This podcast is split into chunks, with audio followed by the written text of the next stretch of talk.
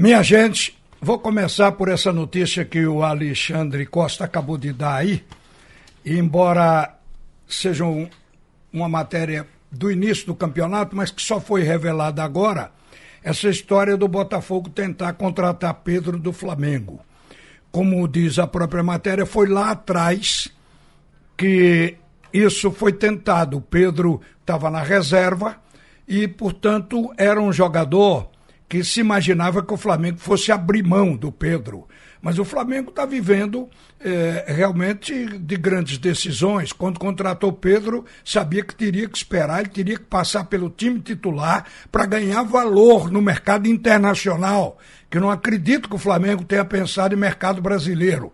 Mas o Botafogo está sob a direção de uma SAF, de uma sociedade anônima. E o investidor, o americano Testor, ele tem como aplicar para melhorar o elenco. Então fez a proposta. O presidente do Flamengo, Landim, não abriu negócio e, como foi dito, recusou abrir negociação com o Botafogo para ceder o Pedro. E ainda disse que Pedro custou 14 milhões de euro, de euros. Pedro veio do Fluminense. Aí eu fiquei aqui pensando. Duas coisas que o nosso futebol precisa aprender. E uma negociação dessa, ou até uma recusa, que aí é em busca de melhor preço, e até uma recusa, nos diz alguma coisa. Por exemplo, o Pedro custou 14 milhões de euros quando estava na base do Fluminense, quando, porque ele tinha passado da base para o time titular há pouco tempo quando o Flamengo adquiriu. Veja que investimento. Agora veja também o grau de responsabilidade de botar tanto dinheiro num jogador que ainda não estava provado no mercado. O que é isso? É se alicerçar em informações de grandes técnicos e um acompanhamento da carreira do atleta, para poder botar o dinheiro sabendo que irá quadruplicar esse valor. Isso poderá acontecer. O Pedro já está no mercado internacional. E eu creio que agora, no final do Campeonato Brasileiro da Série A, Série B também, deve rolar grandes negociações com esses jogadores. O que eu fiquei impressionado, e digo porque a lição serve para nós, é o seguinte.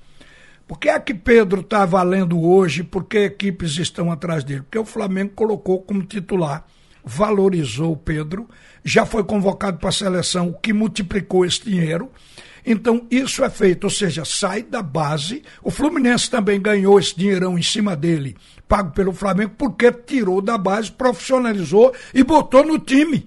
Aqui, grande parte dos nossos jogadores, eles são liberados mais cedo para o futebol do Sul, porque o clube daqui não se acha à altura de conseguir boa venda desses jogadores. Isso aconteceu com o esporte na gestão do Milton Bivar, desovou todos os jogadores da base que tinham alguma coisa a dar ao futebol. Então eu acho que nosso futebol aqui precisa ver isso.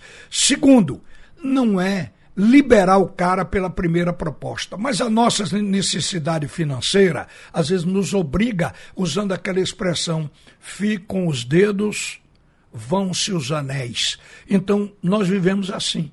Mas é por isso que o futebol de Pernambuco não ganha dinheiro com a base. As bases também não são tão bem organizadas como deviam.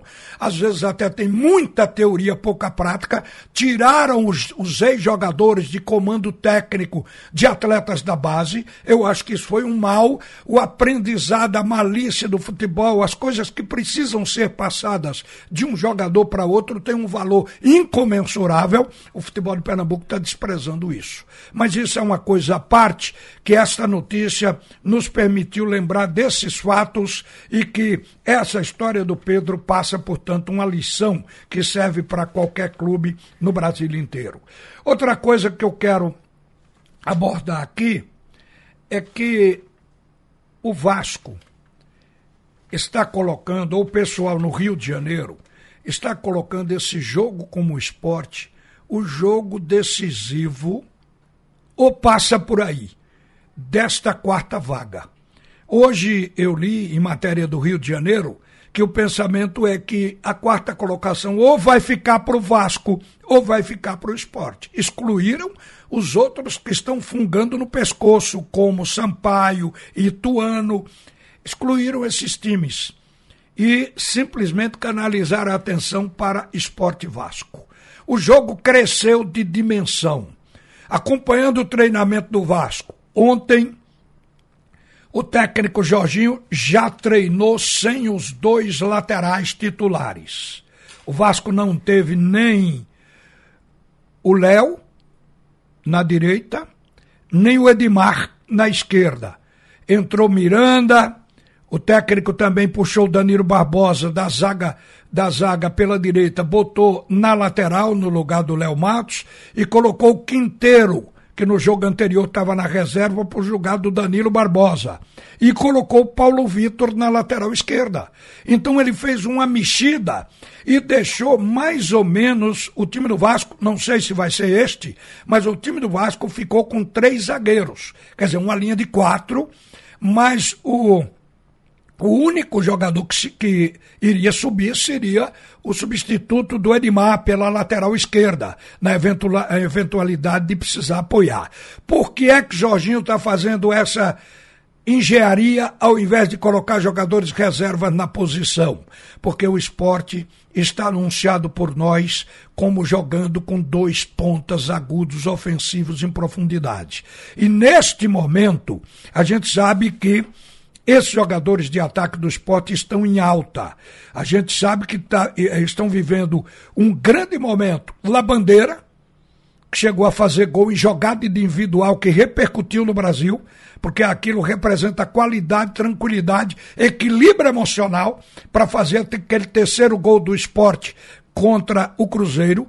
Então Labandeira está em alta. Gustavo Coutinho, que poderá estar voltando, está em alta. Wagner Love é um jogador de regularidade. Nesse tempo no esporte ele não fez tantos gols, mas jogou bem. Ele só atuou mal uma partida. Isso é uma regularidade muito grande para um jogador na idade dele. E Wanderson. Wanderson é espécie de uma arma que fica no banco porque se não pode botar tudo que deixa o time mais frágil na marcação. Mas o Vantes é um jogador que está num momento importante. Quando ele entra, ele acrescenta. Porque tem mudança que quando o técnico põe no time, ou cai a equipe ou ela não evolui. Mas o Vantes é diferente. Ele entra, o próprio ataque ele se revigora, porque geralmente ele vem descansado do banco. Então o esporte está preocupando o Vasco da Gama, pelo bom momento do esporte. No Rio, hoje, todo mundo está citando que o esporte tem 84,61% de aproveitamento dentro da Ilha do Retiro.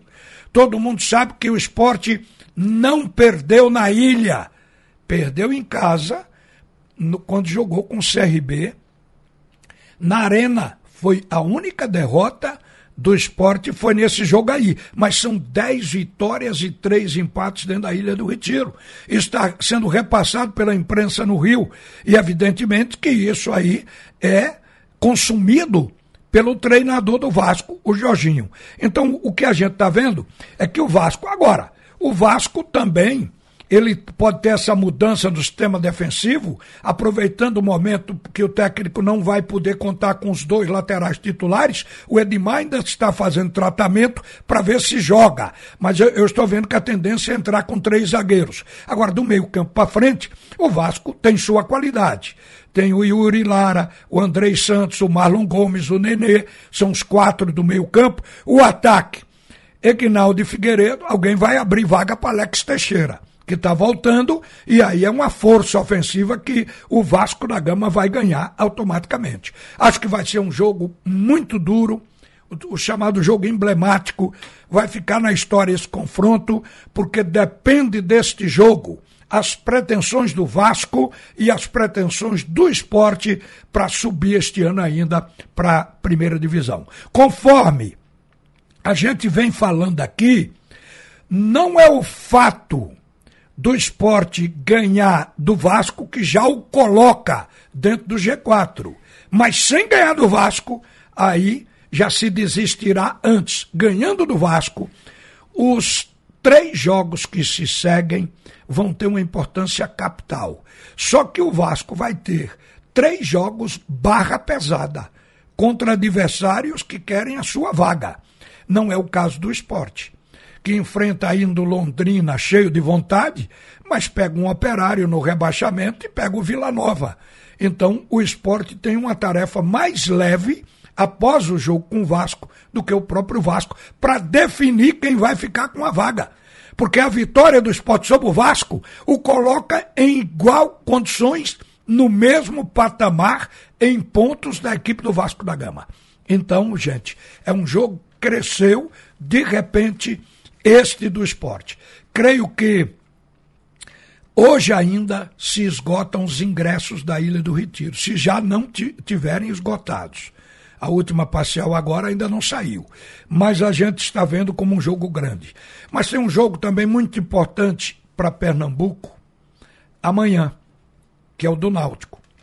O Náutico trocou o goleiro. O Dado tomou todas as precauções.